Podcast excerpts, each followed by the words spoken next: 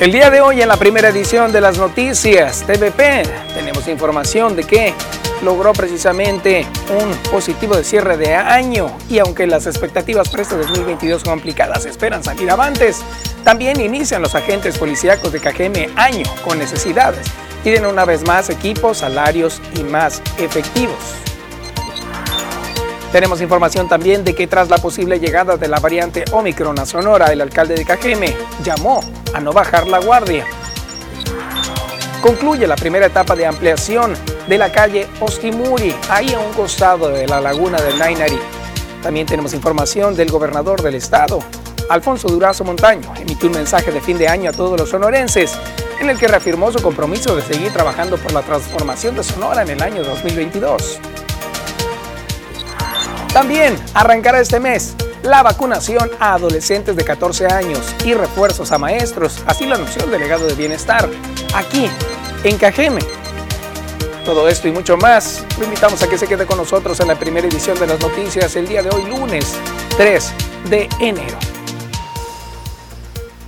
Buenos días, muy buenos días amigas y amigos que nos siguen a través de la señal de TVP. Muy feliz año, no nos veíamos desde el año pasado, así que un gusto saludarlos la mañana de hoy. Feliz año para todos ustedes que nos acompañan desde televisión, desde redes sociales y los invitamos para que se queden en la primera edición de las noticias desde ese momento y hasta las 9 de la mañana. Hoy lunes 3 de enero del año 2022, el primer día que pronunciamos este nuevo año aquí en las noticias TVP. Feliz año para todo el equipo de producción aquí arriba que se encuentran los controles de las noticias, por supuesto, de mi compañero Fernando de Aragón. Muy buenos días, Fer, feliz año. Muy buenos días para ti, Rosalba, y feliz año también, un extraordinario año lleno de salud, amor, éxito y satisfacciones para ti.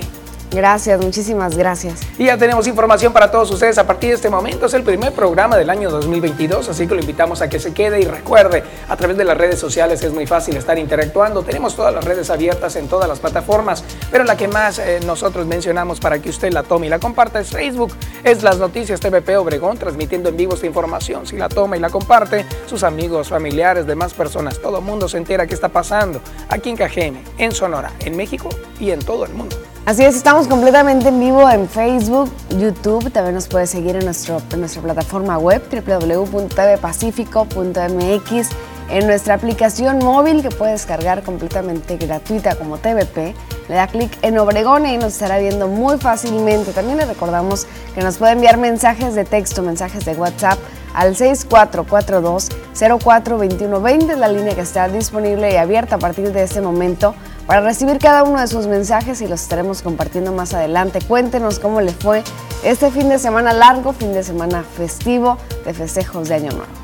Así es, esperemos que se haya cuidado muchísimo, por supuesto, porque recuerde, la pandemia no se ha ido. Hoy tenemos mucha información y en este caso tenemos información del deporte con Poncho Insunza. ¿Qué pasó con las tribus? ¿Qué pasó con Sonora en la Liga Mexicana del Pacífico? Ahorita le vamos a preguntar. También tenemos información del clima, muy importante conocer cuáles son las condiciones. Recuerde, hoy está muy, muy frío. Vamos a preguntarle a Marisol Doval. Así es, muy fresco el día de hoy. También estará con nosotros Marta de la Parra con la sección salud emocional y Jorge Salazar desde algún punto de la ciudad completamente en vivo. Y nos vamos con toda la información de lleno esta mañana con lo que está sucediendo, cómo cerramos el 2021 y cómo iniciamos el 2022.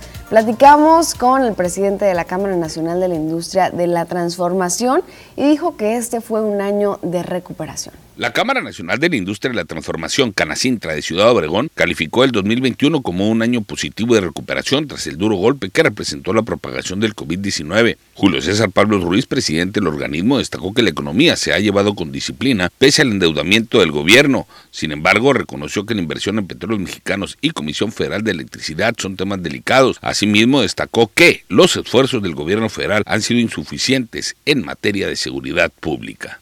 Creo que cerramos bien. Eh, eh, la industria recuperó los empleos que había perdido el año pasado. Se mantuvo prácticamente en el mismo nivel de empleo. Y el comercio tuvo un crecimiento en el empleo bien impresionante. Hoy en día, a, cierre de noviembre, el sector comercio en Ciudad Obregón era el empleador número uno por encima de Canacín, de del sector de la transformación. Eh, eso es bueno. No es que el sector de la transformación haya bajado, sino que la comercialización o el sector comercio creció y creció fuerte eh, y, sobrepasó a la, a la industria de la transformación como el empleador número uno.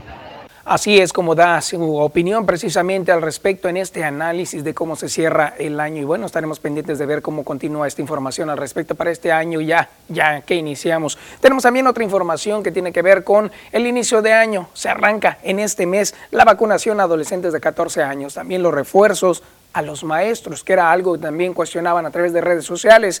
Eso lo anunció el delegado de Bienestar aquí en Cajeme. Después de un 2021 benéfico en la aplicación de las vacunas contra el COVID-19, este año se comenzará con el pie derecho, destacó Bernabé Arana Rodríguez. Aunque no se tiene aún la fecha en específico para el arranque de una nueva jornada de vacunación, esta se podría dar este 10 de enero, dijo el delegado del Bienestar, por lo que hay que estar atentos. Señaló que además durante estos días se emitirá el calendario de vacunación para los adolescentes de 14 años que están por cumplir los 15 para que comiencen ya con su prevención. Vamos a vacunar a los, eh, todos los jóvenes que ahorita tienen 14 años y que van a cumplir en este 2022 15 años, los vamos a convocar a vacunar. Ahora en, en, en enero. Vamos a vacunar al personal médico. Vamos a poner las sedes en los hospitales y vamos a darles el refuerzo a todos los doctores que tanto son los héroes de la, de la pandemia, ¿no? Eh, vamos a vacunar a los eh, maestros que, tanto han llorado porque traen cancino. Y, se quejan de que traen cancino, pero yo los veo muy contentos en el béisbol aquí y allá. El día 10, el día 10 empezamos, sí, el día 10 empezamos. Vamos a la zona rural el día 4 o 5. Eh, hicimos el refuerzo en, Obregón cinco días. Y ahora vamos a la zona rural. la, mecánica o la logística no la vamos a mover. Vamos a la zona rural, como siempre, vamos a Buenavista, vamos a Cocori, a Esperanza, a Pueblo Yaqui, a Marte Regómez, al Campo 5 y a Quechehueca.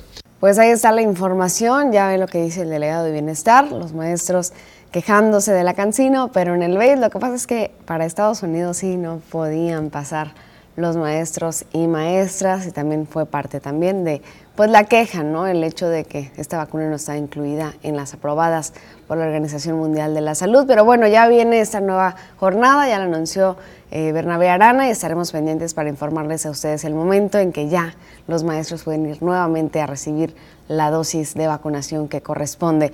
Y bueno, vamos con más información y es que hubo también bebé Cajeme 2022, este recién nacido con un peso de 3.440 kilos, nació este sábado primero del 2022. La primera bebé, la primera bebé del año en el Hospital de la Mujer, Alma Guadalupe Valencia, es la joven mamá, eh, pues que llegó al hospital referida desde Navojoa para dar a luz por cesárea a la pequeña recién nacida a las 13 horas de ese, de ese día. Tanto la madre como la pequeña se encuentran en buen estado de salud, según reportó la licenciada Ana Luisa Zúñiga, trabajadora social de la institución. Para entregar presentes a la recién nacida y la mamá, llegaron al hospital la licenciada Marina Herrera, directora del DIF y Gabriela Galindo, coordinadora del voluntariado, quienes, eh, a nombre de la maestra Patricia Patiño, presidenta de DIF entregaron varios artículos de bebé y regalos para la primera niña del 2022 y su madre, como lo decíamos, esto fue por acá en el Hospital del Niño y la Mujer en Obregón, pero pues la joven mamá venía desde Navojoa, Sonora. Saludos a toda la gente del Mayo que nos acompaña diariamente y felicidades también a la mamá y la bebé y por supuesto a todos los bebés que nacieron en esta jornada de Año Nuevo no solamente aquí en Cajeme, en Echojoa, en Guatabampo, en Abojoa, en los hospitales de Empalme, Guaymas, también hasta donde llega nuestra señal. Felicidades para todos ellos. Así es, enhorabuena y bueno, eso son vísperas, por supuesto, de un año nuevo y una nueva vida, así que muchas, muchas felicidades a ustedes. Y si celebran algo en especial el día de hoy, 3 de enero, háganoslo saber y desde aquí les estaremos enviando nuestra felicitación. Vamos a la primera pausa y regresamos con mucho más. Queremos que se quede con nosotros, así que le vamos a regalar el día de hoy. Mire nada más, qué bellísima mañana tenemos con remanentes del Frente Frío que ahorita nos aqueja desde la llegada de la Noche Vieja, que es el día 31 de diciembre. Tuvimos una baja de temperatura considerable, con un alto porcentaje de humedad. De acuerdo a los pronósticos, esto continuó todavía el día primero, el día 2 y el día de hoy, pues se hace presente precisamente la misma, la misma eh, función que tiene el clima en este momento, que es la baja temperatura. Se siente una eh, más o menos como unos 6-7 grados aproximadamente. El termómetro marca 9 grados centígrados, de acuerdo a lo que dicen las redes sociales. Así que cuídese, protéjase mucho porque hoy es probable que el cambio de temperatura sea considerable. Acompáñenos hasta la luna de la mañana y vean nada más qué bellísimo cielo tenemos con colores pastel el día de hoy.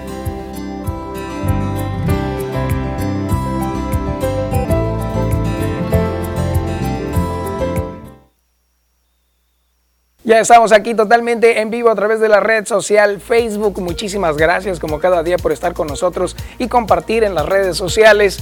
Gracias de verdad y muy feliz año a todos ustedes. Esperamos que se la hayan pasado increíble y que todos sus deseos, tus propósitos para este año nuevo se hagan realidad y que todo aquello que ya está eh, obsoleto, que ya lo dejamos atrás, se quede ahí y que por supuesto avancemos a una mejor calidad de vida siempre, siempre, en amor, salud y eh, por supuesto mucho éxito. Queremos que el día de hoy todos ustedes sigan compartiendo esta señal, recuérdelo muy bien, siempre estamos pendientes de que aquellos que nos comparten, nosotros les agradecemos mucho estar al pendiente de la información.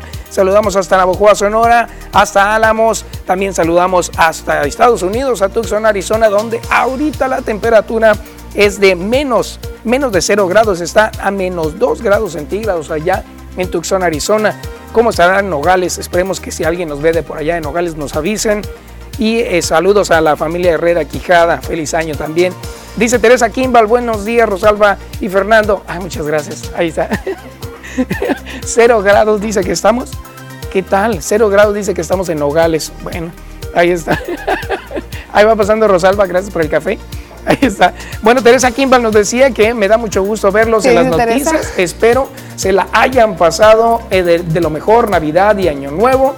Saludos, dice, un fuerte abrazo desde la colonia Infonavit, Yucujimari. Soy su fiel seguidora. Muchas gracias, Teresa. Saludos a Teresa y a todos ustedes que se están uniendo a nuestra transmisión en Facebook. Ya fuimos por un traguito de café, lo que nos quedó del. traguito. Pues sí, sí, corrimos para alcanzar un traguito, pero sí.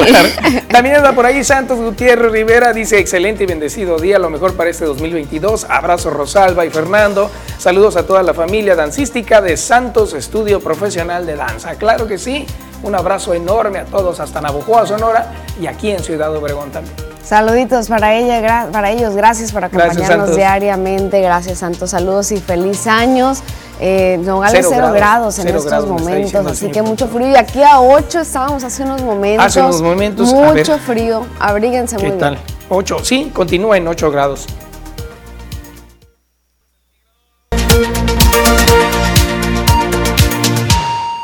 Estamos de regreso con más información y ahora queremos conocer qué es lo que está pasando en, el mundo, en México, en el estado y en la región a través de los periódicos. Vamos a ver los titulares. Acompáñenos. Vaya con nosotros y empezamos con lo que aparece esta mañana en el Universal. Inician estados el 2022 estrenando impuestos, aunque el gobierno federal cumplirá su promesa de no subirlos ni crear nuevos una gran controversia a través de las redes sociales, esto de los cambios en los impuestos. Veamos ahora la información que aparece en el Sol de México. Ponchan, programa de béisbol de Andrés Manuel López Obrador. ProBase es el, eh, precisamente como se llamaba, recibió más de mil millones de pesos. Así, sin comunicado oficial, desaparece en el organismo que creó el presidente en el año 2019. Así aparece la información. En el Excelsior dice que toman acciones frente a cuarta ola de COVID-19. México rosa 300 mil muertes al día de hoy. Hay que cuidarnos y protegernos, por supuesto. Viene la jornada que dice, arribo de Biden no frenó la deportación de 19 mil menores, la mayoría de Guatemala, Honduras y El Salvador. El Milenio dice que ordena a la SEP volver a aulas, aún con el alza en contagios. Regresarán 19 entidades con la modalidad híbrida entre hoy y mañana. 5 por vía remota y 8 posponen remoto, 4 para el 10 de enero y 4 para el 17. Así la información, estaremos pendientes de darles detalles en un momento más. Mientras tanto, en reforma, desplaza la violencia a 36 mil pega crimen en nueve estados, aumentan en 390% en solo 10 meses, personas que huyen de sus comunidades debido precisamente a la violencia. Vamos ahora a ver lo que aparece en el expreso. Vuelven hoy en Sonora a clases presenciales alumnos de educación básica. La Asociación Estatal de Padres de Familia espera que todas las escuelas estén listas para reanudar actividades en sus aulas. Ahí estaremos pendientes de esta información. Mientras tanto, en el Imparcial, otro periódico de circulación estatal menciona, empresarios prevén mejore la economía en Sonora para el año 2022. Aunque hay optimismo en la iniciativa privada, experto advierte que hay riesgos para este año por la elevada inflación. Nos vamos ahora a ver lo que aparece en el siguiente periódico. Se trata de El Sol de Hermosillo. Dice que el COVID afectó a 3 de cada 10 comercios entre octubre de 2020 y julio del 2021. Se cerraron más establecimientos de los que surgieron en la entidad, de acuerdo a informe del INEGI. ¿Qué opina usted al respecto? Háganoslo saber. Mientras tanto, vámonos con el tiempo de medio Sobson habla del reinicio de clases, menciona que la Secretaría de Educación Pública reinicia hoy clases presenciales en el sector básico. Vamos con más información de lo que está apareciendo en titulares. En tribuna del Yaqui, a punta de pistola, joven perpetra atraco violento en farmacia ubicada en la avenida Miguel Alemán en Ciudad Obregón. Así la información en este periódico de circulación regional. Vamos a ver otro más, ahí está apareciendo Diario del Yaqui. Se darán las lluvias en Sonora, pero dejarán frío, precisamente como lo estamos sintiendo en este momento. Recuerda, llovió hace poquito, hace dos días aquí en Ciudad Obregón. Vamos ahora a ver lo que aparece en síntesisnoticias.com. Quedan fuera los equipos de Sonora de las semifinales de la Liga Mexicana del Pacífico. Así es lo que ocurre. Vamos a consultar ahorita a nuestro experto Poncho Insunza. Mientras tanto, aquí está la página que ya es su preferida y si no es así, apúntela www.tvpacifico.mx. Aquí la información en este portal de noticias de todo el acontecer diario que aparece en los diferentes periódicos, por supuesto, y también como la investigación que hacen nuestros compañeros reporteros y periodistas. Tenemos información en un momento más que aparece en esta página donde concluye la primera etapa de ampliación de la calle Ostimuri. Le vamos a dar detalles de lo que pasa aquí en Ciudad Obregón. Recuerde que ahí en nuestro portal nos podría ver completamente en vivo nuestros programas de televisión y también puede seguir la información que se actualiza minuto a minuto hasta recetas de cocina. Se va a encontrar ahí en nuestro portal www.tvpacifico.mx. Y con eso nos vamos a nuestra siguiente pausa y ya volvemos con mucho más.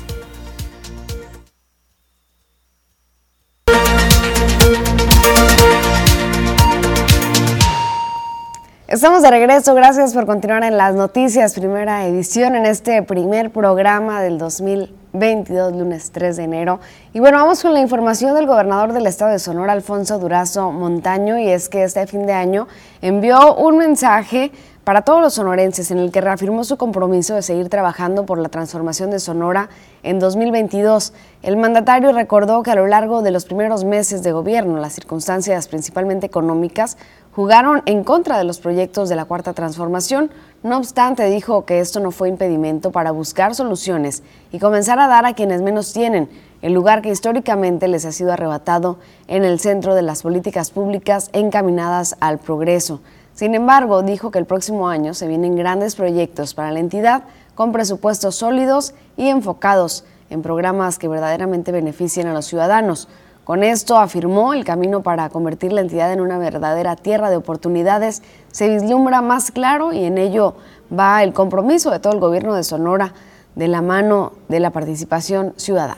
Amigas, amigos, llegamos a la culminación de un 2021 que estuvo lleno de desafíos y al inicio de un 2022 al que recibimos pleno de esperanzas fundadas en un mejor futuro.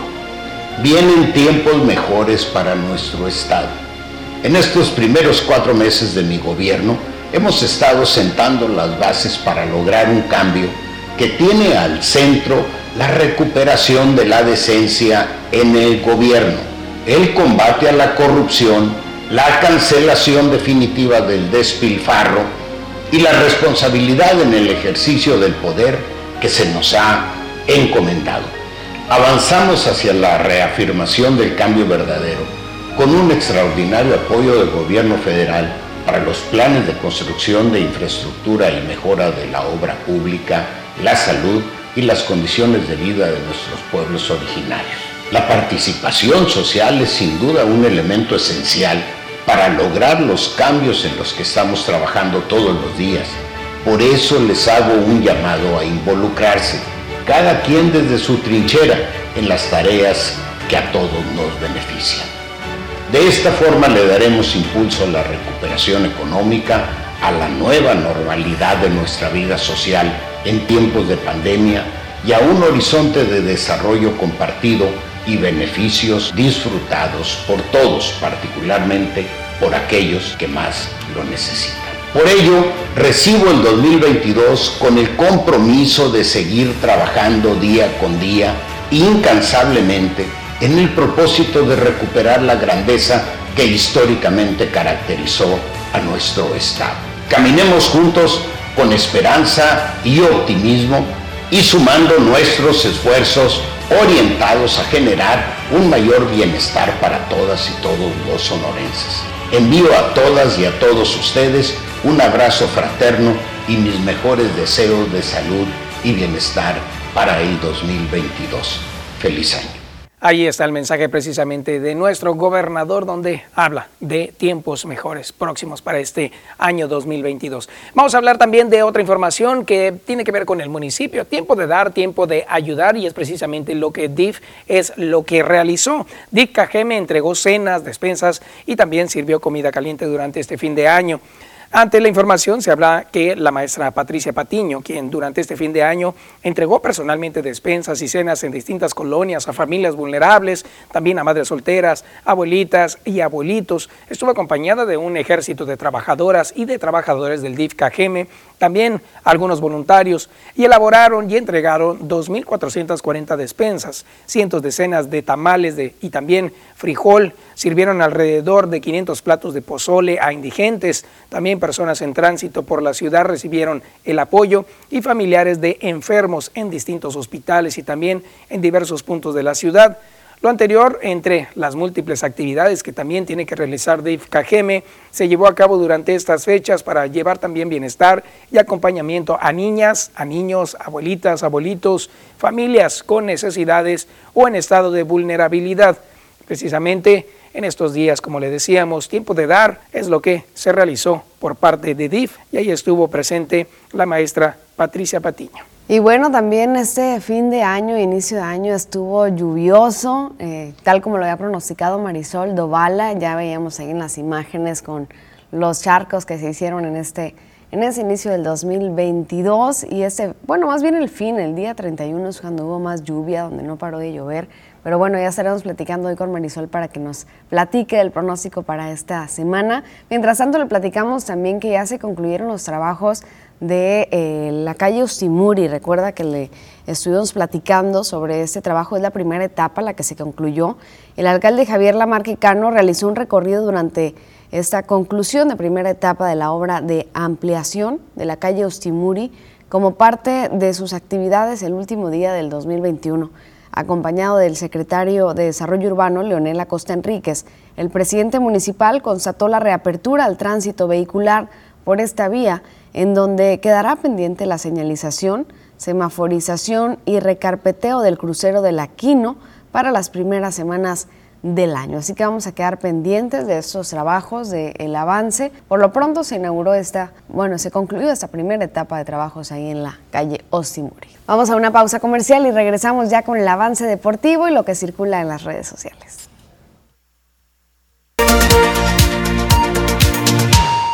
Así pasó, tan fácil, tan sencillo. Qué bárbaro. Ya estamos de regreso con más información. Feliz año, Poncho. Feliz año, Fernando. Feliz año para todos ustedes. Muy buenos días a los que están en el trabajo, en casa. Feliz año para todos, para todos. Qué maravilla, ¿verdad? Así sea, así sea. Y bueno, no tan feliz año para quienes. Para los equipos de, Sonora, ¿eh? Qué bárbaro. en la primera ronda a los tres me los despacharon. Culiacán despacha a Navojoa, el equipo de Guasave despacha a los Yaquis y el equipo de los Sultanes de Monterrey da la sorpresa en la primera ronda de postemporada y en el juego 7 me manda a casa a los naranjeros de Hermosillo. Mira nada más, qué barbaridad. Bueno, danos más detalles al respecto. Pues bueno, eh, bueno, no habíamos podido platicar de lo que sucedió en este lapso de días que estuvimos pues fuera de circulación por el motivo no desde el año pasado. Pues, Exactamente, desde el año pasado no nos veíamos, pero el equipo de Ciudad Obregón no pudo salir de su casa. Fue prácticamente barrido. Los algodoneros de Guasave le pasaron por encima al equipo de Obregón. El juego número 5 realmente fue cerrado, pero otra vez, Víctor Mendoza da la voz de ataque, pero el equipo de Obregón no bateó absolutamente nadie más que Víctor Mendoza. Vino de atrás el equipo de Guasave y terminó cobrándole bastante cara la factura a los Yaquis. Les pega en el juego 5, 5 carreras por 4 y el equipo de Guasave elimina a Ciudad Obregón. Avanza a las semifinales donde enfrentará al equipo de los Tomateros de Culiacán, con quienes tienen cuentas pendientes porque la temporada anterior fue el equipo que los eliminó en la postemporada. Por otra parte, el día de ayer se jugó el partido número 7 en el Estadio Sonora a las 5 de la tarde, donde los Sultanes de Monterrey y los Naranjeros de Hermosillo buscaban entonces el partido que les diera el pase a las semifinales y el conjunto de los Sultanes de Monterrey blanqueó cinco carreras por cero, limitó solamente a seis imparables al equipo de los Naranjeros y con esta victoria avanzaron a lo que es las semifinales y se van a enfrentar a los Charros de Jalisco en la siguiente instancia un equipo de sultanes que no le ha ido bien frente a los Charros de Jalisco en toda la campaña. Vamos a ver si se sacan la espina en esta ronda de semifinales. Ahí están entonces los cuatro representantes de las, de las semifinales, ¿no? Un equipo de Nuevo León, uno de Jalisco y dos de Sinaloa. Muy bien, bueno, pues sí, precisamente aquí estaba viendo también en redes sociales cómo, eh, bueno, hay, hay demasiada eh, nostalgia respecto a que Sonora no participará entonces en la Liga Mexicana del Pacífico con ninguno de sus equipos. Exactamente. Pues eh, ni hablar, ¿no? Al final de cuentas eh, es algo que se vio venir desde los primeros juegos, porque veíamos que habían estado un poco menos agresivos que en la, en la, en la pretemporada. Exactamente. Exactamente, cada uno en sus diferentes ¿no? formas. El equipo de Navojoa, siendo el líder, le abre en su casa y los primeros dos juegos le pega el equipo de Culiacán. ¿no? Obregón divide allá en Guasave y uno dice, bueno, se extrajeron un juego, pero los tres partidos que jugaron en su casa, los tres los pierde Obregón. Y el equipo de Hermosillo este, tenía toda la ventaja de estar abriendo en casa, etcétera, y terminó eh, cediendo bastante terreno contra el equipo de Sultanes, porque el primer juego lo gana Sultanes, el segundo ganó Hermosillo 10-4, pero no reflejó realmente el marcador a lo que pasó en el terreno de juego, porque eh, prácticamente todo el partido estuvo muy cerrado. Ya por allá en la séptima, octava, novena se vino el rally de carreras de Hermosillo, pero estuvieron eh, pues ahí con todo el peligro a que Sultanes les ganara los dos juegos en su propio patio, ¿no? Se van al estadio de la Sultana del Norte, allá Hermosillo sacó lo que había que sacar, pero finalmente no le alcanzó, regresan a Sonora y acá el equipo de los Sultanes de Monterrey contra todo pronóstico termina y blanqueando además 5 por 0 al equipo de Naranjeros que no metió pues ni las manos, porque estuvo hermético el picheo abridor del equipo de Sultanes. Siete entradas de labor del norteamericano que no, no pudieron hacerle daño el equipo de los Naranjeros de Hermosillo y ya finalmente vino el relevo sensacional, el, cerrador y vámonos todos a dormir y todos por supuesto allá en la Sultana del Norte a tratar de hacer un buen papel y obviamente primero que nada van a viajar a Jalisco porque el equipo de los Charros va a abrir en casa. Mira nada más. A ver, entonces, ¿cómo crees que les va a ir ahora a los equipos que ya están seleccionados para estas semifinales? Yo creo ¿Cómo que, crees que les vaya? Yo creo que la gran final va a terminar, va a avanzar el equipo de Tomateros de Culiacán y va a avanzar también el equipo de los Charros de Jalisco. A mí me parece que esa va a ser la gran final. ¿Por, qué? Porque eh, yo creo que Tomateros viene inspirado de lo que hizo frente al líder es un equipo que sabe jugar en la postemporada. Es un claro reflejo de lo que fue el, eh, equipo de Eddie Díaz cuando fueron tricampeones.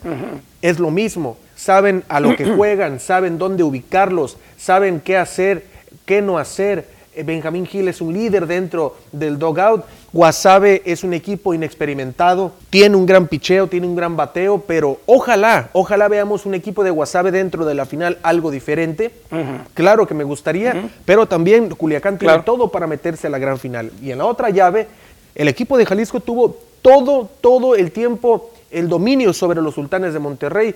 Para mí tienen un mejor equipo que Hermosillo, un mejor bateo y por supuesto falta la ronda de refuerzos donde pues todavía el refuerzo que va a venir con el equipo de Jalisco va a terminar por asentar más las bases de este equipo. Ay, ay, ay, se está poniendo entonces cada vez más intenso y Tomateros, que ya ha sido campeón, es uno también de los favoritos en Sinaloa. Exactamente. por supuesto que están todos ah, votando porque así suceda. Eh, a ver, señor productor, ¿usted por cuál le va?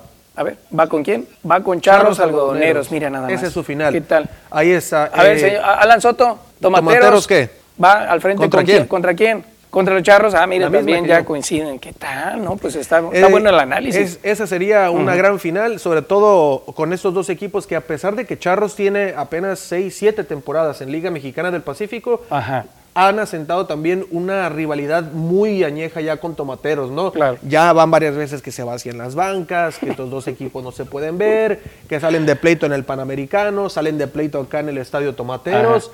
Y y como es la misma generación de peloteros que se fue a, Jalisco y ahí han estado Agustín Murillo, el Manny Rodríguez, este, Jafet Amador, acá en, acá en Culiacán, pues eh, Sebastián Elizalde, etcétera. Todos esos jugadores, eh, Ramiro Peña, no se quieren, no se quieren. Y si se diera esta final, en realidad iba a estar bastante buena, como estuvo también la gran final frente a Naranjeros el año pasado.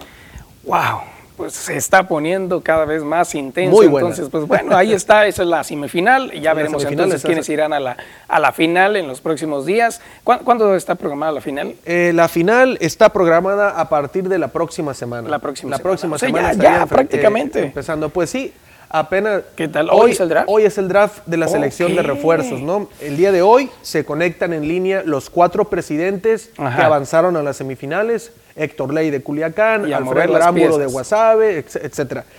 Eh, se, conectan en línea junto con Omar Canizales y, bueno, ya empiezan a seleccionar los refuerzos de los cuatro equipos eliminados. Un refuerzo y una segunda opción en caso de lesión o algo así. Ya los toman hoy a las 12 del día y la gran final va a comenzar a partir de la próxima semana. ¿Qué tal? Y música dramática, tan, tan, tan, tan. y lo que le falta, en caso de que quedara campeón Culiacán, pues está en una gran deuda con el equipo, eh, con toda la gente en México, porque pues ha ganado varios títulos ya con Culiacán y no se le hace ganar la Serie del Caribe. Y la verdad no se le hace porque la verdad este equipo ha sido diseñado para ser campeón en Series del Caribe también y no se da, pero también Benjamín Gil no ha realmente armado el equipo correcto, no lo ha hecho. También por cuestiones eh, de que yo llevo a mi equipo y con esto la armo y ya hemos visto lo que le sucede allá.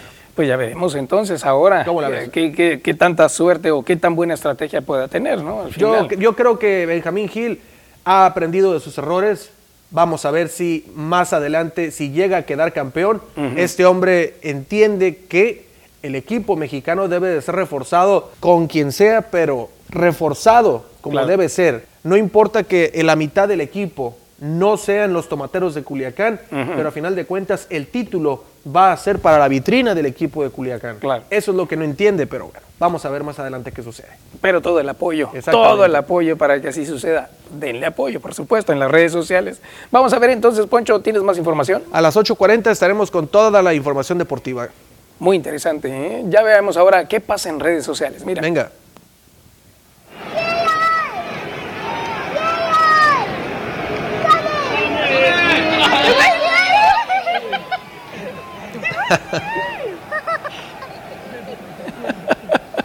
Mira nada más qué felicidad, mi querido Pocho. ¿Qué está sucediendo aquí? Qué bárbaro, qué pequeña tan entusiasta. Mira, ella se llama Delilah Thorpe, así se llama. Es una pequeña que es aficionada de cuatro años, mira, del Tottenham precisamente. Tú ya lo reconoces perfectamente. Ella recibió como regalo de Navidad un saludo de su ídolo, es Hyun Min Son durante la disputa del partido entre su equipo y el West Ham en los cuartos de final de la Carabao Cup. ¿Cómo ves? Ahí está, no, no, impresionante, por supuesto. Imagínate qué ha de sentir que tu jugador favorito te salude de esa manera durante el entrenamiento. Ahí está la cara de la pequeña, lo dice todo. Ve nada más. no lo puede creer esta pues. pequeñita de cuatro años. Vean nada más que por, este tipo de sonrisas y de emociones uno hace muchas cosas para que los pequeños sonrían y miren, solamente un gesto, un gesto de su ídolo es lo que bastó para que ella se volviera entusiasta y mostrara su felicidad en las redes sociales. a, ver si, a ver si este video pues ya se viralizó y después el jugador no la quiere este, buscar a través de redes sociales para después darle algo mucho mejor que un simple saludo. Claro. Tenerla una, en los brazos para una fotografía, qué sé yo. Sería fenomenal para esta pequeña aficionada del West Ham allá en el fútbol de Inglaterra. Y de cuatro años. De cuatro, cuatro años. Cuatro años y ya es aficionada del, eh, del eh, Tottenham y en este partido previo al West Ham allá en el fútbol inglés. Bellísima reacción. Bueno, ahí está el video de redes sociales. Si usted tiene alguno en particular, por supuesto, háganoslo saber. Aquí estaremos pendientes de recibirlo. Pausa. Pausa y a las 8.40 con toda la información deportiva. Quédese en las noticias. Qué bonita.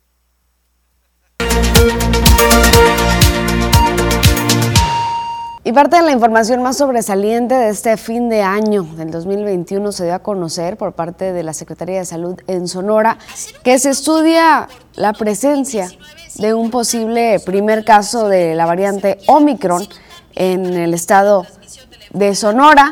Y bueno, de acuerdo a la dependencia de salud, este posible portador de la variante de COVID-19 es una persona de sexo masculino de 40 años de edad quien ha presentado síntomas leves de la enfermedad y cuenta con antecedentes de viaje a Europa. La Secretaría de Salud detalló que el diagnóstico se realizó a través del Instituto de Diagnóstico y Referencia Epidemiológica mediante una prueba de PCR en tiempo real. Sin embargo, aún se tiene pendiente realizar el procedimiento de secuenciación genética para confirmar en definitiva si se trata o no de la variante Omicron. Cabe recordar que ante cualquier síntoma de COVID-19 es fundamental acudir a recibir atención médica y realizar las pruebas necesarias para confirmar o descartar la enfermedad. Esto se anunció el jueves aproximadamente. Hasta el momento no se ha tenido una confirmación sobre este caso que se ha estado estudiando. Vamos a estar muy pendientes el día de hoy de cuál es la información que surge. Lo que sí es que sabemos ah, que a nivel nacional ya se habla de un repunte de casos de COVID-19 y aquí en lo local también, eh, pues por información de médicos particulares, nos hablan de, pues no, sino, si bien no son casos confirmados de COVID-19, sí estamos hablando de gripas, de infecciones y enfermedades respiratorias que pueden confundirse con el virus, pero que han despuntado en gran manera, de tal manera que hay médicos particulares que este fin de semana solamente recibieron entre 100 y 200 personas eh, buscando una consulta por este tipo de enfermedades respiratorias, que bien, algunos de ellos podrían ser portadores del virus de COVID, así que hay que seguir con todas las medidas pertinentes, las que ya conocemos, por supuesto, no hay que bajar la guardia porque eh, pues sabemos que ya se está hablando de una cuarta ola de COVID-19 y nosotros tenemos la responsabilidad de protegernos, proteger a los demás para que esa ola no nos llegue realmente aquí a nuestra región. Así es como lo han dado a conocer también a nivel mundial que eh, avanza precisamente esta variante Omicron que no ha sido tan letal como la variante de eh, COVID-19 de acuerdo a información brindada por la Organización Mundial de la Salud, pero no hay que bajar la guardia y por tal situación aquí en Cajeme ante esta preocupación tras esta posible llegada de la variante Omicron Sonora, el alcalde llamó a no bajar la guardia. Javier Lamarquecano además indicó que su deseo de año nuevo es que, para la que pare esta pandemia y también sus negativos efectos. Escuchemos el mensaje. Hay un llamado eh, general a la ciudadanía de extremar los cuidados, eh, de incrementar el esfuerzo para mantener eh, las medidas preventivas porque lo cierto es que a nivel nacional ya empieza a haber un repunte y eso habla de que igual va a llegar a Sonora y tenemos que estar preparados para ello. Entonces, eh, el llamado es, me doy cuenta, a seguir cuidando eh, a nuestra familia, eh, a nuestros compañeros, compañeras de trabajo, a todos, a todas, para que ese repunte no nos afecte mayormente y para que pronto podamos salir de de esta situación. Y uno de mis deseos precisamente de, para el próximo año, para Año Nuevo, es que termine la pandemia en México, en nuestro estado, en Sonora y por supuesto en el mundo. Es algo que todos anhelamos y que esperamos que así sea en el año 2022. Pues ahí está también el mensaje de fin de año del presidente Javier Lamarque Cano, que desea salud y que termine la pandemia también para pues nuestro país, para el mundo, pero que pues termine y que no nos afecte tanto en la salud a quienes estamos aquí en este municipio. Y que de hecho también el presidente dio un mensaje muy importante para este 2022 que tiene que ver con el bacheo. Dijo que se invertirán 23 millones de pesos en este tema de bacheo en este 2022. Javier Lamarquicano indicó que este monto es al menos cuatro veces mayor al ejercicio durante el año pasado, cuando se ejecutaron solo cinco de los 15 presupuestados y pues realmente se nota en las calles de la ciudad actualmente. Vamos a escuchar un poco más de lo que dijo al respecto. En 2021 se programaron 15 millones, pero se aplicaron solamente 5 millones 733 mil pesos. La diferencia ellos la transfirieron a obra pública, de modo que además se aplicaron 5 millones 753 mil pesos en bacheo. Para el 2022, nuestro presupuesto va a ser de 23 millones, es decir, 8 millones más que el presupuestado originalmente en 2021 y y, 18 millones más que lo que realmente se aplicó este año. Es un monto un poco más de cuatro veces del que se aplicó el 21. Entonces, nosotros pensamos que por lo pronto es un monto eh, mucho mejor que el de este año. Eh, esperamos tener, por supuesto, mejores resultados y de ser necesario en su momento haremos ajustes o solicitaremos eh, recursos adicionales. Pues así la información que opina usted al respecto, háganoslo saber a través de WhatsApp aquí en nuestro Facebook en comentarios, por mensaje, ya sabe que estamos listos para recibir su comunicación. Con esto nos vamos a nuestra siguiente pausa y ya volvemos con mucho más.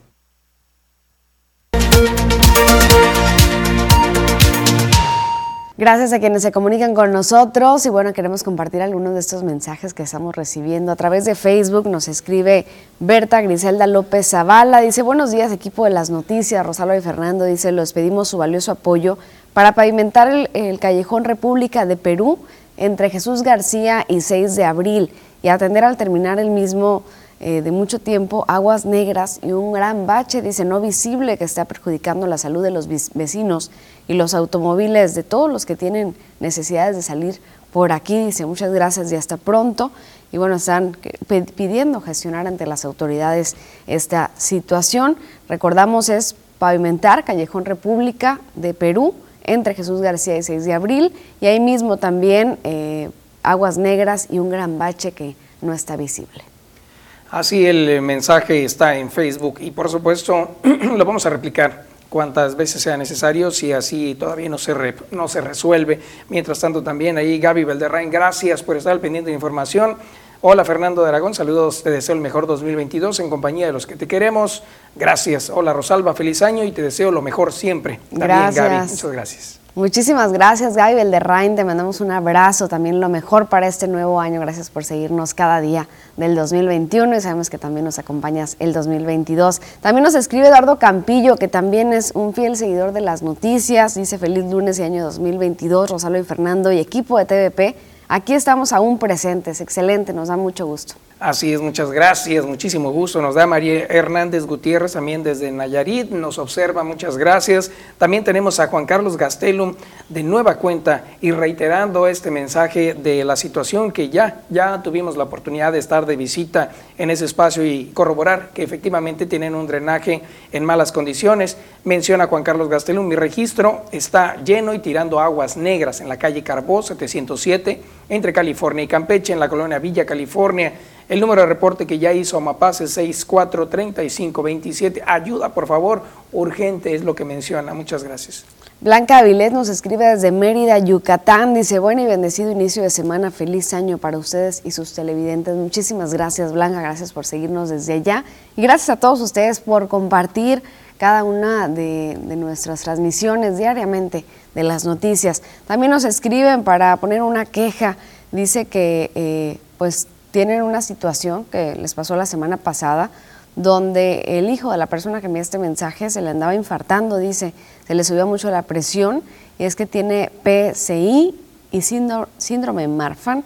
Está muy fea la pirotecnia, si se le habló al 911 y no hacen caso. Se les pidió por favor que vinieran a hacer una vuelta en las cortinas de la 300 hacia el bulevar porque no sabía exactamente el domicilio de dónde los estaban tronando. También envían este, pues este reporte desde la México y las cortinas, que es a diario, dice, en, la, en este lugar donde pues venden cohetes y pues las personas se han estado perjudicando, personas que tienen algún tipo de discapacidad y también los perritos que también sufrieron mucho este, este fin de año. Eh, muchos tuvieron nuevamente eh, pues afectaciones por la pirotecnia, así que pues el llamado a la comunidad de la conciencia se hizo muchas veces y este parece que no fue efectivo, no se vio en el resultado de la población, eh, porque pues hubo zonas de la ciudad donde continuó el, el sonido fuerte de pirotecnia afectando a perritos y en este caso también a personas con discapacidad. Con eso nos damos una pausa y ya volvemos con más de las noticias.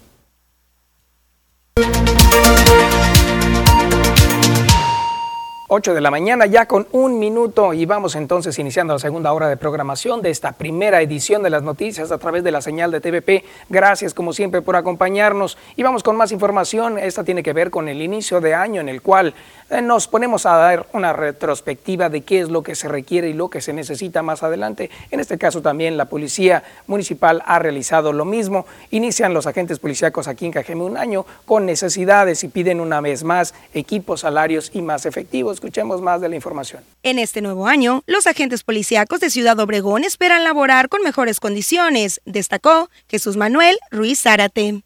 El titular de la Asociación Frente Unido Profesional FUPAC, conformado por más de 200 policías, recordó que desde hace al menos 10 años la corporación ha ido en decadencia, exponiéndolos así en su labor. Lo que más buscan los policías es aumento de sueldo y lo que viene siendo equipo, el equipo necesario porque igual el equipo no se les ha dado y dentro de muchas cosas, ¿no? Esas son unas. La queja que la queja que tienen mucho es las unidades, que no hay unidades suficientes, no hay personal todavía suficiente. Debe de haber cerca de 1400 elementos de acuerdo a la población que hay y creo que hay como 800, 800 y felicita. Los agentes se mantienen a la fecha con incertidumbre tras el anuncio de una depuración en las corporaciones, dijo, lo cual lo emitió el gobernador. Pues muchos policías se han estado comunicando para preguntarme qué es lo que va a pasar, pero como les digo yo, no, que no, no, no se preocupen, pero que tampoco se confíen. En caso de que suceda algo así, se pueden ir por la vía del amparo y, y pueden ganarlo.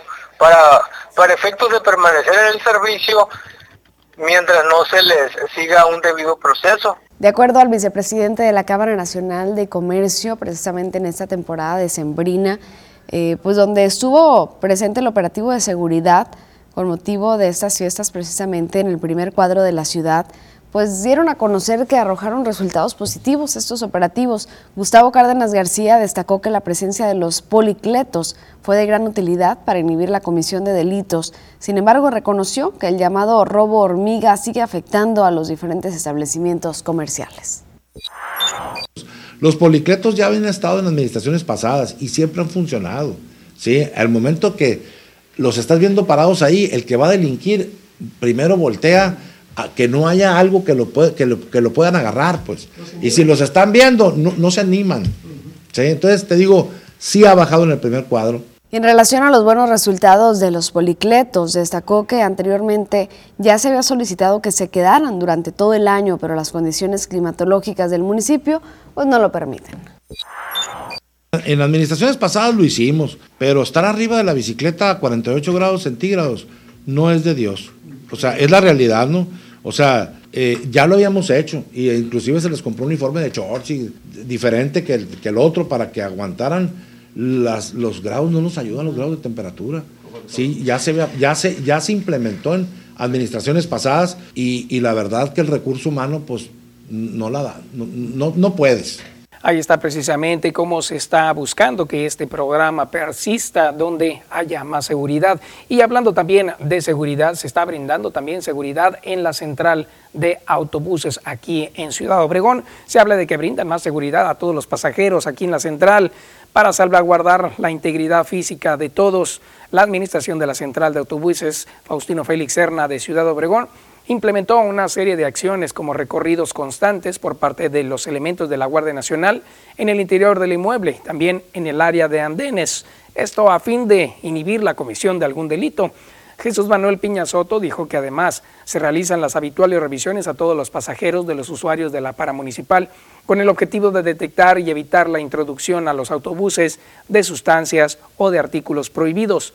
El funcionario municipal destacó que hasta el momento no se han presentado incidentes que lamentar en el interior de la central de autobuses y que únicamente se han decomisado algunas cervezas.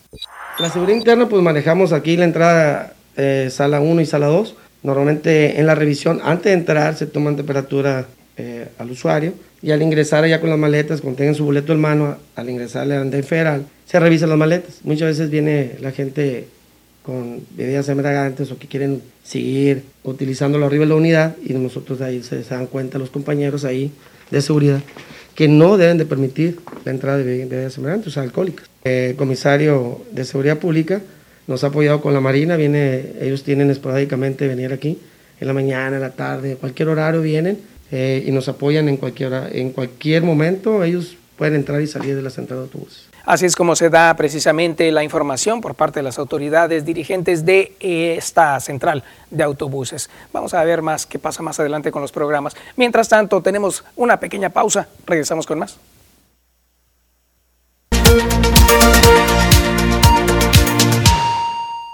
Ya estamos aquí con toda la información y por supuesto la visita con el Consejo para la Salud Emocional de Marta la Parra, quien le damos primero la bienvenida y un feliz año nuevo. Marta, bienvenida y feliz año como cada vez que te tenemos aquí. Estamos muy felices. Gracias, feliz año Fer, feliz año a todos en casa. Un gusto estar compartiendo temas que pronuncian la salud emocional. Y qué maravilla, hoy tenemos un tema que tiene que ver con el año nuevo. Sí, vamos a hablar de qué consejos podemos poner en práctica para cumplir con los propósitos. Fer, yo creo que es un tema...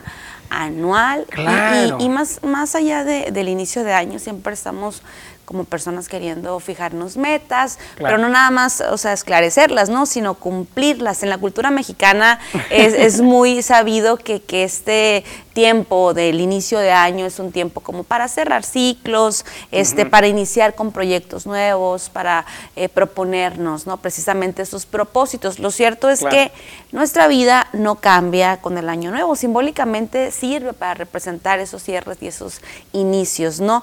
Sin embargo, pues somos seres de costumbres y para precisamente poder llevar a cabo nuestros propósitos, pues sí tenemos que hacerlo de una manera organizada. Claro, y es ahí donde está el detalle que podría incluso impedir que uno pueda transformarse a un nuevo propósito.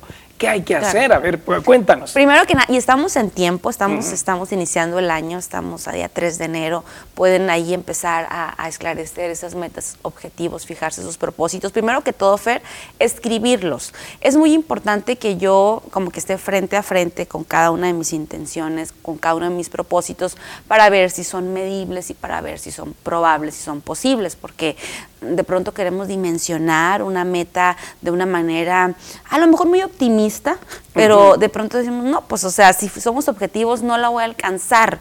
Este, entonces tenemos, tienen que ser eh, cuantificables de alguna manera, tenemos que medir, a ver, este, ser muy específicos. De pronto ponemos, em, pues quiero bajar de peso, por ejemplo, es algo de los más típicos, ¿no? Uno de los más típicos, bueno, ¿cuántos kilos quiero bajar y en cuánto tiempo? Si no llevamos esa programación, que ahorita vamos a darle intención a, a esa programática, difícilmente vamos, vamos a empezar. Entonces, y difícilmente vamos a empezar con ahínco, a culminar también con fuerza, y no va a ser precisamente extraño, pues que claudiquemos en el intento, ¿no? Claro, si quiero bajar de peso y no hago una modificación, mis hábitos de conducta en la alimentación, pues ese propósito va a quedar como eso, un mero propósito, sin cumplir. ¿Qué, otras opciones podemos tener para poder eh, seguir avanzando en una mejor meta? Y en ese mismo ejemplo, digo, podemos usar cualquiera que, que nos, guste, que hay gente que dirá, pues nada más tener una vida saludable o hacer ejercicio o este, de pronto dejar de fumar, dejar de tomar, ser más paciente. En, en cualquiera un, eh, de, los escenarios y los propósitos que estemos pensando por ahí en casa, es importante darnos una razón. Normalmente nuestros propósitos claudican porque no le damos ese empuje ni tampoco tenemos ese entendimiento. Te platico. Quiero bajar de peso. ¿Por qué? ¿Por porque eh, empezó el año así, porque mi vecina también quiere bajar de peso, porque mi prima va a entrar al gimnasio, porque nada más tengo que este, abrazar un propósito. ¿Por qué es importante para mí bajar esos kilos o empezar con esa vida saludable? Es importantísimo que lo escribamos, no nomás que me lo diga, sino si hay gente que dice, ¿sabes qué? No estoy organizada con escribir, se me va el rollo, no, no, no, no se me da. Bueno, entonces platícatelo, conversalo contigo internamente y también externaselo a alguien. ¿Por qué quiero bajar de peso? Porque es importante para mí dejar de fumar. Sea, cuántos cigarrillos voy a reducir al día o si va a ser de una manera tajante, cuál va a ser mi plan de acción. Porque en el día 7, si, si se me antoja a lo mejor eh, fumarme un cigarro o empiezo a acabarme esa cajetilla o dejo de ir al gimnasio, pues voy a tener una desmotivación total que va a decir, ah, pues ya estoy más allá del bien, ahí para el otro año será, este empezó el otro lunes y no tuvimos como realmente esa organización. Es muy importante hacerlo, a lo mejor metas semanales, en casa pueden ser, eh, ahí en casa pueden elegir metas quincenales, metas mensuales, eh, premiarnos, pero hoy, este, esta semana a lo mejor de los siete días de la semana o los seis que se pone al gimnasio cinco, pues fui cuatro, fui los cinco y voy a tener de alguna manera un incentivo, algo que me aliente a continuar o que me haga reconocerme ese mérito, porque realmente no es fácil a veces cambiar los hábitos, digo, no es imposible, pero decía alguien por ahí, sin, algunos días no tendrás motivación, por eso es importante que todos sí tengas disciplina. Entonces, pues no es sencillo y, y hay que darnos esa palmadita porque es importante para mí alcanzar esa meta. ¿Cómo le voy a hacer? O sea, describir paso a paso. ¿Qué voy a hacer cuando se presenten los obstáculos? Cuando esté muy rica la cobija, cuando no me quiera despertar para, en el ejemplo del ejercicio, para ir a, hacer ese ejercicio, cuando la comida se me vuelva a antojar y rompa la dieta, cuando falta mi cita con la nutrióloga, ¿qué voy a hacer en esos casos emergentes? O sea, voy a abandonar la meta realmente, porque eso pasa mucho. Y pues ya, pues ya para marzo, pues cuántas personas continúan, ¿verdad? Con, con esa lista de propósitos. Que no se quedaron eh, claramente. Entonces, qué, qué interesante Primero hay que saber qué es y escribirlo.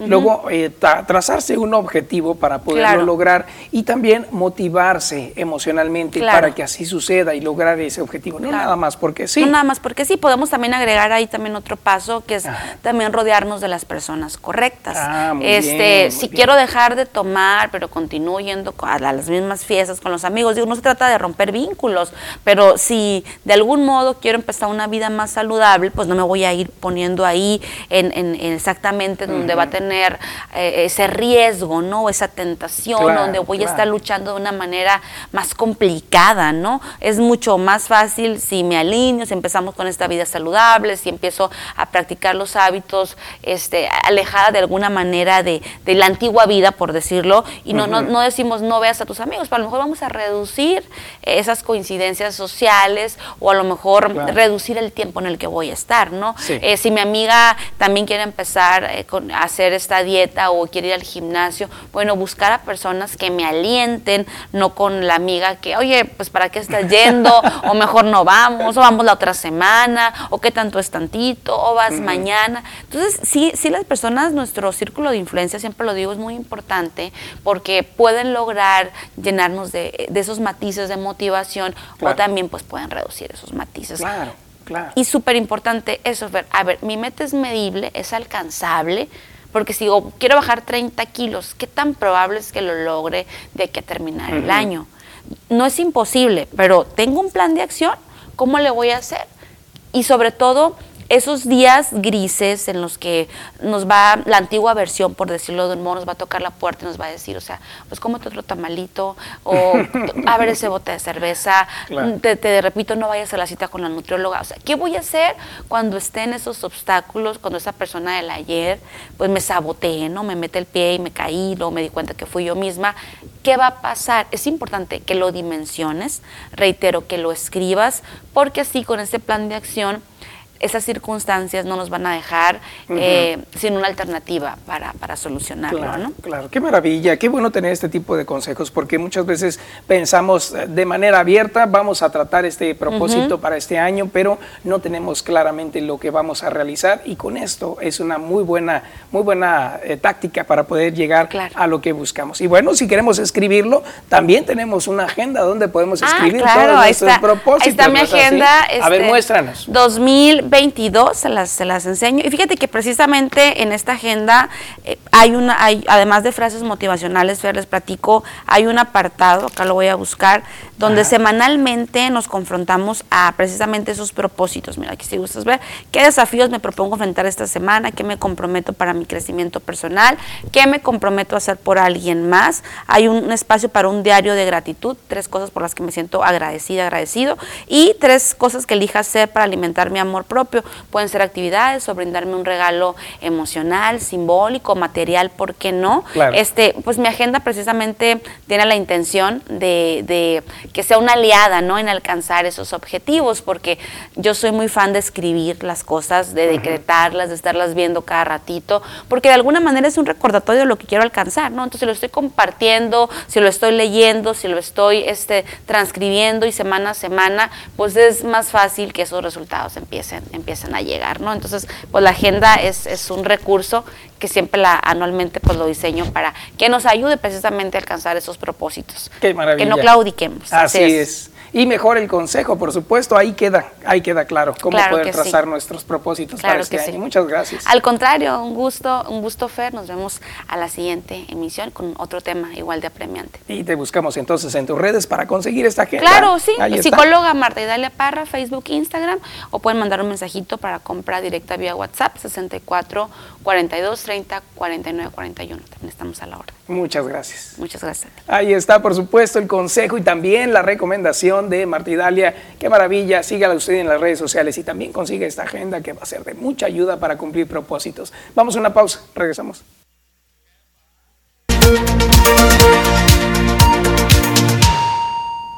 Estamos de regreso y gracias a quienes se siguen comunicando con nosotros a través de nuestro Facebook y WhatsApp. Tenemos más mensajes de ustedes que nos están acompañando les agradecemos mucho. María Hernández Gutiérrez, saludos desde Nayarit. Gracias por estar con nosotros desde Nayarit a través de la red social Rompiendo Barreras. Así que gracias a quienes se siguen conectando y compartiendo la transmisión también con sus familiares y amigos. Nos escriben también por WhatsApp. Dicen, buen día por la calle Quintana Roo y Empalme. Hay alrededor de una docena de perros en las calles y banquetas que corren peligro además de hacer tiradero de basuras en todo el sector. Ojalá y algo se pueda hacer, ya tienen mucho tiempo ahí. Gracias y bendiciones la señora López y esto es en la colonia Villa California. Gracias por este reporte, estaremos pendientes de qué dicen las autoridades al respecto. Así es, estaremos pendientes de esta información y también están mencionando por acá cuándo se va a aplicar algún otro refuerzo de dosis. Aquellas personas que nos aplicaron Cancino han eh, dado a conocer precisamente que eh, se va a dar próximamente una nueva campaña para todos aquellos que han tenido esta eh, vacunación y que ya prácticamente ya pasó los seis meses de su inmunización. Estaremos pendientes de darles más detalles al respecto. Y bueno, vamos ahora a ver cómo estarán las temperaturas esta semana que inicia. Marisol Dovala nos tiene toda la información. Muy buenos días y muy feliz año, Marisol. Un gusto saludarte. ¿Qué tal, Rosalba? Feliz año, feliz 2022. Mira, lista con toda la información que tiene que ver con el pronóstico del tiempo para iniciar el año y la semana muy bien informados. Como siempre, muy bien eh, la información que nos presentas. Adelante, cuéntanos. Gracias, Rosalba. Iniciemos haciendo nuestro recorrido, nuestro breve recorrido por la República Mexicana para conocer las temperaturas al momento en algunos puntos importantes de nuestro país. Antes, como información general, les comparto que tenemos a un nuevo frente frío, el número 19, recorriendo el sureste de la República Mexicana. Sin embargo, la masa polar asociada con este frente frío va a provocar temperaturas de frías a muy frías, sobre todo en el norte y el noroeste de la República Mexicana, para que tome sus precauciones y se cuide de estos cambios climatológicos Se los digo por experiencia. Veamos las temperaturas al momento en el territorio nacional. Tijuana amanece con un solo dígito, 6 grados centígrados, menos 1 para Durango, Guadalajara, Jalisco con 5 grados. En el sur de la República, Acapulco con 24, 20 grados para Tuxtla y Mérida, Yucatán despierta con 23. Nos concentramos en nuestro estado, en Sonora, para conocer también las temperaturas al momento en los diferentes sectores, temperaturas y condiciones de cielo. ¿Cómo iniciamos la semana? En los diferentes puntos del estado de Sonora. Veamos, en Navojoa, esta mañana 9 grados centígrados, temperaturas que disminuyen hasta marcar un solo dígito. Ciudad Obregón también con 9 grados, 11 para Guaymas y la capital llega a los 8 este inicio de semana. El pronóstico extendido para Navojoa los siguientes días, las temperaturas y las condiciones de cielo. Valores mínimos de 6 grados, abríguese muy bien, máximas que alcanzarán los 27 y tenemos cielos completamente despejados el resto de la semana. En Ciudad Obregón, hagamos también nuestro breve recorrido para conocer el pronóstico extendido, las temperaturas y las condiciones de cielo. Aquí tenemos valores mínimos de 7 grados, máximas que alcanzarán los 27, predominando las condiciones de cielo mayormente soleado. En el sector de Guaymas, que es lo que tendremos también los próximos días, conozcamos las siguientes jornadas. Aquí tenemos valores mínimos de 11 grados, máximas que alcanzarán los 23 y tenemos cielos completamente los días restantes de la semana. El sol radiante en todo su esplendor. En la capital de Sonora, en Hermosillo, veamos también el pronóstico extendido. Aquí tenemos valores mínimos que disminuyen hasta marcar los 5 grados el día de mañana, máximas que alcanzarán los 25, cielos completamente despejados. Pasemos ahora rápidamente a conocer también información importante, la fase lunar, cuarto creciente la salida a las 8 con 17 minutos y la puesta a las 18 horas con 52 minutos. La salida del sol esta mañana a las 7 con 11 minutos y la puesta del sol a las 17 horas con 38 minutos.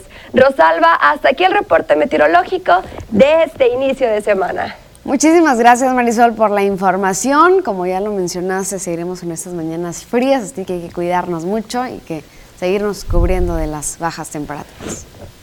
Así es, Rosalba, espero que tengas un excelente día y un excelente inicio de semana de este 2022. Muy bonito día también para ti, Marisol, y por supuesto, muy, muy buen 2022 que pueda ser un gran año para ti y por supuesto para todo el equipo de las noticias. Con esto nos damos una pausa y volvemos con más.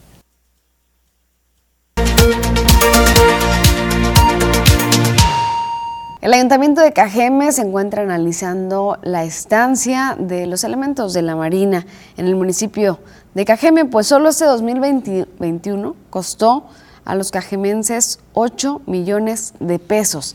Javier Lamarquecano indicó que para buscar un ahorro de casi el 100% en el rubro de hospedaje para esta corporación federal, que asciende a los 800 mil pesos mensuales, es que se busque la obtención del CUM en comodato Vamos a escuchar un poco de lo que dijo Javier Lamarque sobre esto.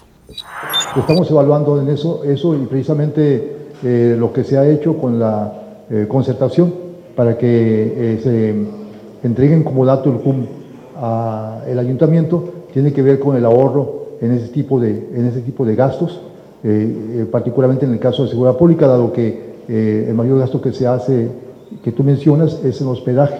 Entonces, al tener ya eh, ese comodato y, y, adecuar unas instalaciones para dormitorios en el CUM, eh, prácticamente nos vamos a ahorrar eh, casi casi el 100% de ese apoyo que se está dando. Y en cuanto a los resultados, pues estamos trabajando para que haya mejores resultados. Pues bueno, 800 mil pesos mensuales, ¿cómo la ve? En el tema de seguridad, la tesorera Karina Larcón señaló que este año se aprobó un presupuesto de alrededor de 250 millones de pesos para este rubro, en el cual se incluye el aumento de salario de los policías en un 5%, lo que ayudará además a reforzar la labor contra el delito de mayor impacto, que es el homicidio doloso. Está incrementando eh, respecto a lo que tiene que ver con los salarios. Eh, en materia de operación ya lo explicó el alcalde, las sesiones que se estiman hacer entonces, básicamente están transitando con la operación eh, necesaria. Todavía no suficientemente, eh, por ello estamos apelando al apoyo estatal y federal para aún mejorar eh, más ese incremento o esas condiciones, si no se puede entrando el año, pues en el transcurso del año, pero sí, aparte del incremento que se daría a principio de año, pues buscar algo adicional para caminar en esa línea. Ahí estaremos pendientes de más seguimiento a esta información. Mientras tanto, ya tenemos las 8 de la mañana con 33 minutos y vamos a conocer qué está pasando en algún punto de la ciudad. Y nuestro compañero Jorge Salazar tiene los detalles. Muy buenos días, Jorge. Feliz año nuevo para ti. Fernando, muy buenos días. Buenos días a todos nuestros amigos del auditorio. Igualmente para ti para todos nuestros eh, amigos del auditorio que nos están viendo a través de las redes sociales o a través de la señal de TVP. Feliz año, que este 2022 esté lleno de éxitos y de bendiciones para todos ellos. Y bueno, 3 de enero, el primer eh, día, el, regreso a clases, nos encontramos afuera de la escuela Jesús Aguirre, en donde eh, se puede apreciar que es una de las instituciones educativas que se preparó como lo indican los protocolos en materia de salud para recibir a los alumnos aquí en la puerta de acceso podemos apreciar, como lo pueden hacer ustedes en sus pantallas. Tienen el gel antibacterial, tienen también eh, los termómetros para tomar eh, temperatura a los pequeñines que asistieron el día de hoy a clases. Hay que recordar que se va a iniciar con el 50% de los alumnos de manera presencial debido a que desde que se estaba planteando ya el regreso a clases se hablaba de un retorno voluntario, responsable y ordenado, pero también bajo estrictos protocolos de sanidad e higiene, como es, además de eh, utilizar el gel antibacterial y tomarle la temperatura, pues el cuidado de la sana distancia, la aplicación también de los líquidos eh, sanitizantes, el constante lavado de manos y bueno, en esta escuela se, se aprecia que se han preparado con todos estos implementos para que este regreso sea lo más seguro posible a las aulas. Muy bien, ya estamos viendo entonces con las imágenes de este tipo de protocolos que se están implementando precisamente eh, como parte ya del reinicio para muchos, muchos alumnos en todo el estado de Sonora. Se hablaba también de que había otros, otras escuelas aquí mismo en Cajeme donde la situación iba a ser híbrida. ¿Sabes algo al respecto? Pues mira, ahorita eh, hicimos un, breve recorrido por un par de instituciones donde la verdad sí se ve eh, bastantes descuidadas no se apreció la, afluencia, vaya, ni, una situación que se ve incluso en los estacionamientos, ¿no? Los maestros, personal administrativo, los planteles que pues ocupan eh, las principales áreas ahí alrededor de estas instituciones para estacionar sus automóviles, no se ve tal movimiento, tampoco se aprecia que se hayan realizado labores de, limpieza y, y bueno, Ahorita eh, nos vamos a enfocar también en eh, recorrer algunas que otras instituciones para poder llevar este, los aspectos y las impresiones de, lo que está ocurriendo en este marco del regreso a clases en el primer semestre del 2022. Perfecto, Jorge. Y también es, bueno saber qué tanta afluencia de niños que hayan podido acudir, ¿no? Porque hay padres de familia que incluso eh, probablemente hayan decidido no enviar a los niños, al menos no en estos primeros días, para ver el comportamiento de eh, las, las aulas, ¿no? ¿Cómo serían? Sí, particularmente, eh, pues este día que amaneció bastante fresco, hay que proteger a, los niños, son un sector de la población bastante vulnerable ante los cambios de temperatura y pues yo considero que este ha sido uno de los días más, más helados, con mayor, eh, más frío desde que inició el invierno aquí en el municipio de Cajeme. Y bueno, probablemente, como bien lo dijiste, algunos padres pudieron abstenerse de enviar a los pequeños a los diferentes planteles educativos del municipio. Muy bien, ahí estaremos pendientes entonces de todos los detalles que nos vayas a brindar durante el día en esta visita y recorrido que está realizando. Jorge, muchísimas gracias por la información.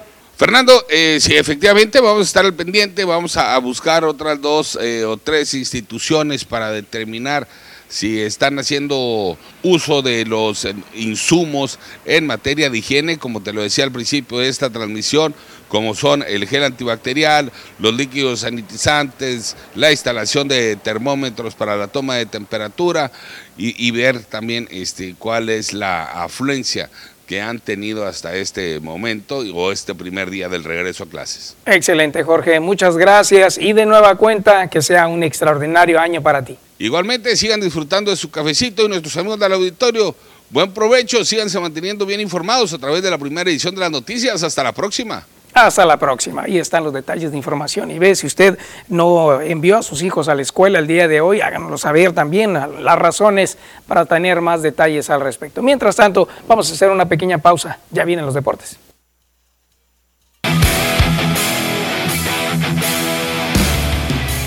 ¿Qué tal amigos de las noticias? Muy buenos días, tengan todos ustedes bienvenidos a la información deportiva en esta mañana. Feliz año para todos ustedes y arrancamos con la información deportiva. Vamos al béisbol, al mundo del rey de los deportes. Y es que el día de ayer el equipo de los Charros de Jalisco también concretó su pase a las semifinales, más bien fue el día sábado cuando le pasaron por encima al equipo de los Águilas de Mexicali cinco carreras por cero y de esta manera en el juego número 6 el equipo de Jalisco concretó su boleto a las semifinales donde enfrentará al equipo recién metido a esa misma instancia los Sultanes de Monterrey quienes echaron a los Naranjeros de Hermosillo con la misma pizarra 5 por 0 pero esto en el juego número 7 ahí veíamos imágenes de José Juan Aguilar de Félix Pérez y el resto de sus compañeros, celebrando por supuesto el pase a las semifinales, la antesala de la serie de campeonato por la Liga Mexicana del Pacífico. Por otra parte, el día de ayer hubo jornada en la Liga Interregional de Béisbol del Valle del Yaqui, donde el equipo de Expendio Manolos se llevó el tercer juego ante el conjunto de eh, Foprazo, el campo 47, 10 carreras por 7 en un partido que había estado eh, pendiente, ya estaba iniciado, sin embargo, por condiciones de luz se tuvo que eh, detener y bueno, ayer terminaron este partido y el partido quedó entonces a favor del conjunto de Expendio Manolos, quien está arriba en la serie dos juegos a uno. Así entonces está la postemporada de la Liga Interequidal a todo lo que da, buscando entonces meterse a la siguiente fase que son las series semifinales. Continuamos con información, vamos ahora a la NFL. ¿Qué sucedió el día de ayer en los emparrillados? Y es que Antonio Brown prácticamente se volvió loco dentro del campo de la NFL y es que este hombre se empezó a quitar el uniforme de los Bucaneros de Tampa Bay tras un desplante que le hizo al entrenador en jefe Bruce Arians.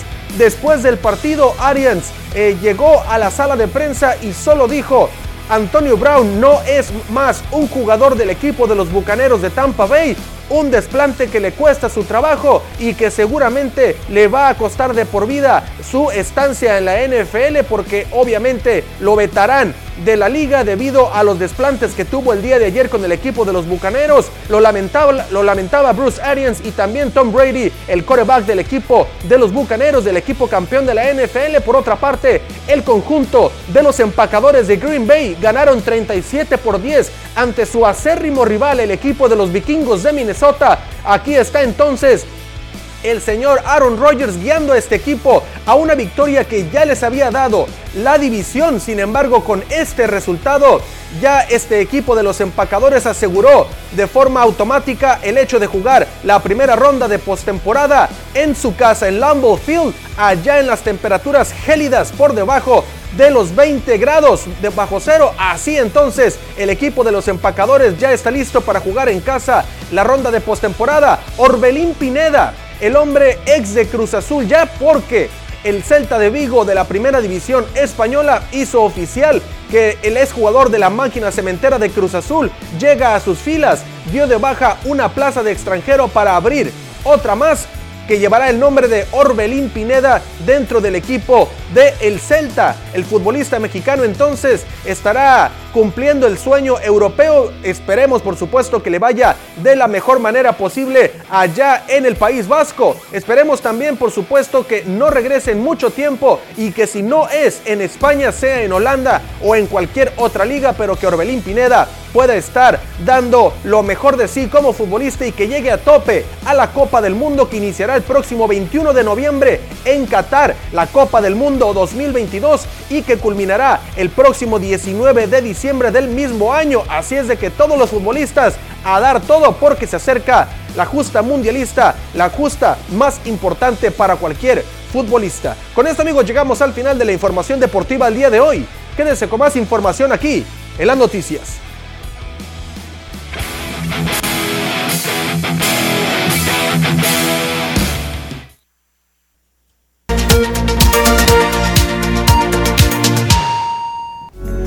Ya estamos de regreso con más información para ustedes y tenemos ahora la cotización de qué está pasando con el dólar, precisamente con respecto al peso. Un día como hoy, 3 de enero, lunes, estamos iniciando con un retroceso en sesión con altibajos en una jornada que tiene una reducida liquidez, de acuerdo a información que se brinda por parte de eh, la información bancaria. Lo pueden encontrar en distintas instituciones aproximadamente a los 21 .07 pesos. Eso es como se encuentra en Citibanamex, lo encuentra la compra a 19.93 y a la venta a 21.13.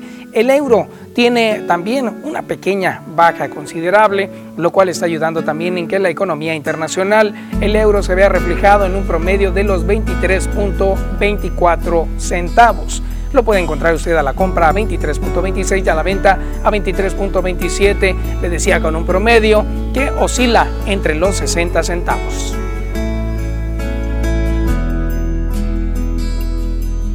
Y bueno, un conteo obligado que tenemos que hacer los medios de comunicación al finalizar un año es el número de ejecuciones. En este caso, Cajeme superó las 700 en 2021. Las agresiones armadas que se registraron a lo largo y ancho del municipio durante el 2021 dejaron como resultado la muerte de más de 700 personas en diferentes colonias y comunidades de Cajeme. De acuerdo a cifras eh, de diferentes medios de comunicación, eh, llamados a la cobertura de la nota roja, durante enero se registraron 60 ejecuciones, 55 en febrero, 49 en marzo, 58 en abril, 58 en mayo y en junio fueron 39 para llegar a mitad de año con 319. En el segundo semestre eh, inició con 79 en julio, 60 en agosto, 63 en septiembre, 84 en octubre, 53 en noviembre y 74 en diciembre para acumular 408, que aunados a los 319 de los primeros seis meses suman 732. Entre los sectores en los que se registraron con mayor frecuencia estos ataques armados se encuentran las colonias Hidalgo, Ruso Boguel, México, Villa Bonita, Benito Juárez, Centro, Cajeme, Sierra Vista, Nueva Palmira, Primero de Mayo, Las Haciendas, Alameda, Matías Méndez, Luis Echeverría y Beltrones, entre otras. Además ocurrieron agresiones armadas en el Valle del Yaqui y las diferentes comisarías y delegaciones del municipio. Y en otra información, esta tiene que ver precisamente con la Junta Local de Sanidad Vegetal aquí del Valle del Yaqui, este organismo dedicado precisamente a evitar, que haya propagación y afectación en los cultivos con plagas. Esto precisamente se está realizando por parte de esta Junta y hablan de que hay un positivo cierre de año y aunque las expectativas para este 2022 son complicadas, da a conocer que se espera que salgan avantes en las tareas inconclusas, pero sobre todo ante las condiciones del Valle del Yaqui, espera la Junta Local de Sanidad Vegetal este 2022. Germán Castelo, presidente de la Junta, destacó que aún en tiempos de pandemia, los programas y campañas se lograron llevar a cabo, con resultados positivos en la sanidad.